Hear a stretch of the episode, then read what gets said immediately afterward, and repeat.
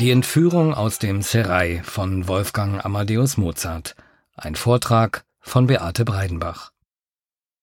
Zu Mozarts Lebzeiten war die Entführung aus dem Serai seine mit Abstand erfolgreichste, meistgespielte Oper.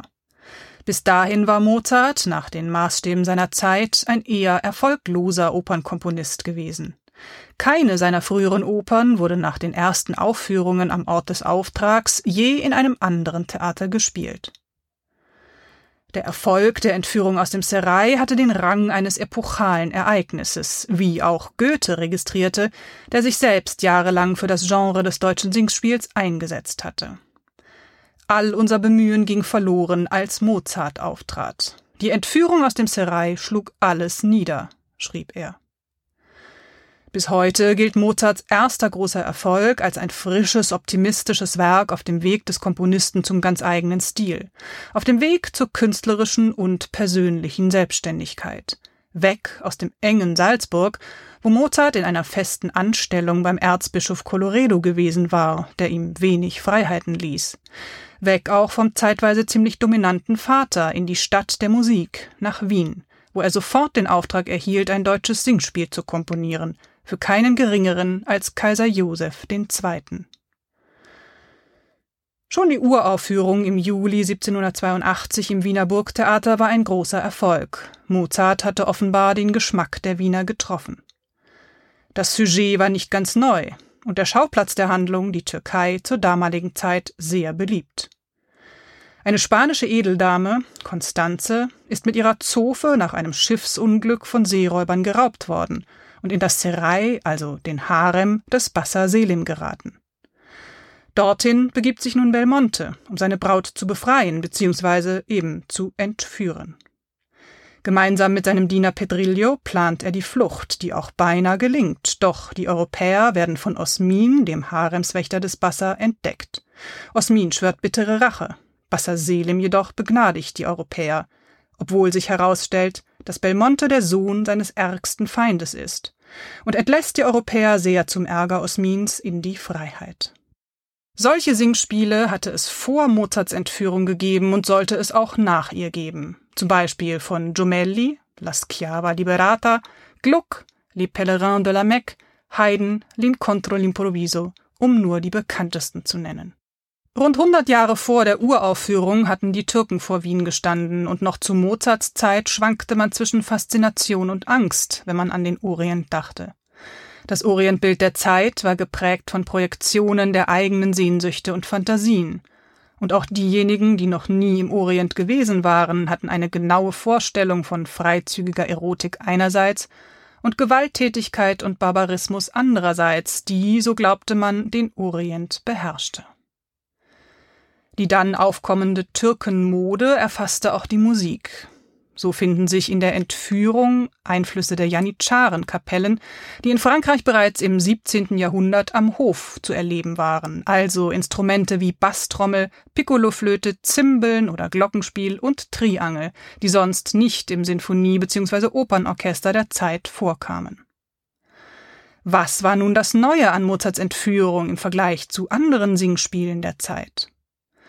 Mozart knüpft zwar an die Singspielästhetik seiner Zeit ebenso an wie an die Türkenmode, den Exotismus im Musiktheater, doch seine Figuren sind keine bloßen Typen mehr, sondern zutiefst menschlich mit all ihren Ängsten und Widersprüchen. So entwarf Mozart durch seine Musik in Belmontes Arie Oh wie ängstlich ein psychologisches Diagramm von Belmontes Befindlichkeit, das er seinem Vater in einem der berühmten Briefe zur Entstehung der Entführung genau erklärte. Man sieht das Zittern, Wanken, man sieht, wie sich die schwellende Brust hebt, welches durch ein Crescendo exprimiert ist. Man hört das Lispeln und Seufzen, welches durch die ersten Violinen mit Sordinen und einer Flaute im Unisono ausgedrückt ist. Im weiteren Verlauf der Arie wird Belmonte die Frage stellen, täuscht mich die Liebe, war es ein Traum? Hier sprengte Mozart völlig den Rahmen eines traditionellen Singspiels, ein Mensch beginnt, seine Gefühle wahrzunehmen und entdeckt, wie sehr sie ihn verwirren. Auf Mozarts Zeitgenossen muss diese Arie Belmontes revolutionär und provozierend gewirkt haben. Eingangs habe ich Ihnen kurz die Geschichte, wie sie im Originallibretto erzählt wird, zusammengefasst. Wundern Sie sich aber nicht, wenn in der Inszenierung des Regisseurs David Herrmann diese Geschichte etwas anders erzählt wird. Es gibt in dieser Oper zwei Grundkonflikte. Zum einen das Aufeinanderprallen zweier Kulturen, der europäisch-christlichen, repräsentiert von Constanze, Blonde, Belmonte, Pedrillo, und der türkisch-islamischen, repräsentiert von Osmin und Bassaselem. Und zum anderen das große Thema der Treue und Eifersucht, wie es im Quartett am Ende des zweiten Aktes aufkommt. Endlich sehen sich hier Belmonte und Constanze wieder, und eigentlich müssten sie schleunigst ihre Flucht planen, bevor sie vom argwöhnischen Osmin entdeckt werden. Doch stattdessen bringen Belmonte und Pedrillo ihre Zweifel an der Treue ihrer Frauen zum Ausdruck. Musikalisch wird dieser Innenschau der Figuren sehr viel Raum gegeben, wohingegen die eigentliche Entführung, die äußerlich gesehen wichtigere Handlung, nur im Dialog verhandelt wird. Und tatsächlich ist für Mozart, das lässt sich in der Entstehungsgeschichte belegen, die innere Handlung in diesem Stück wichtiger als die äußere. An der entscheidenden Stelle im Stück ließ er seinen Textdichter das Entführungsensemble zurück in einen Dialog verwandeln und komponierte stattdessen das große Quartett als Finale des zweiten Aktes. Regisseur David Herrmann hat nun diese im Stück zentrale Frage nach der Treue der Frauen noch weiter vergrößert und zum Ausgangspunkt der Konzeption gemacht. Das Stück beginnt hier nämlich schon mit genau den Worten, die Belmonte später im Quartett zu Constanze sagt. Man sagt, man sagt, du seist die Geliebte des Bassa. Konstanze ist über dieses Misstrauen sehr erzürnt und verlässt den Raum, hier ein Restaurant, und kommt nicht mehr zurück. Und nun beginnt für Belmonte nicht nur die Suche nach der verschwundenen Konstanze, sondern eine albtraumartige Reise auch zu seinen eigenen Ängsten und inneren Abgründen. Das Stück wird also ganz aus der Perspektive Belmontes erzählt.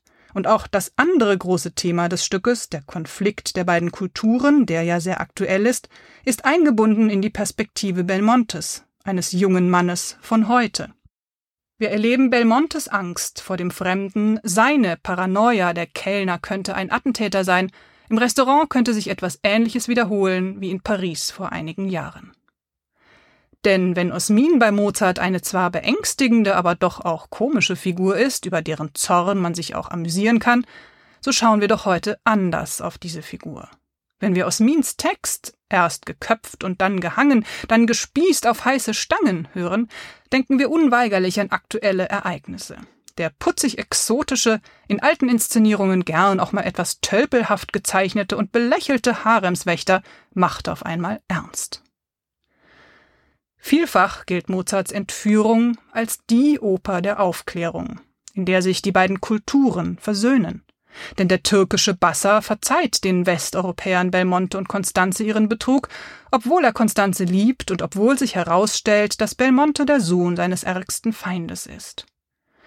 Bei genauerer Betrachtung zementiert allerdings diese großzügige Geste des edlen Türken dann am Ende doch das eurozentristische Weltbild zur Zeit Mozarts. Denn der Bassa ist ein sogenannter Renegat, also ein ursprünglich christlicher Westeuropäer, der sich in die Türkei zurückgezogen und den muslimischen Glauben angenommen hat. Ganz abgesehen davon fällt es heutzutage schwer, an eine so einfache Möglichkeit der Versöhnung zwischen den Kulturen zu glauben.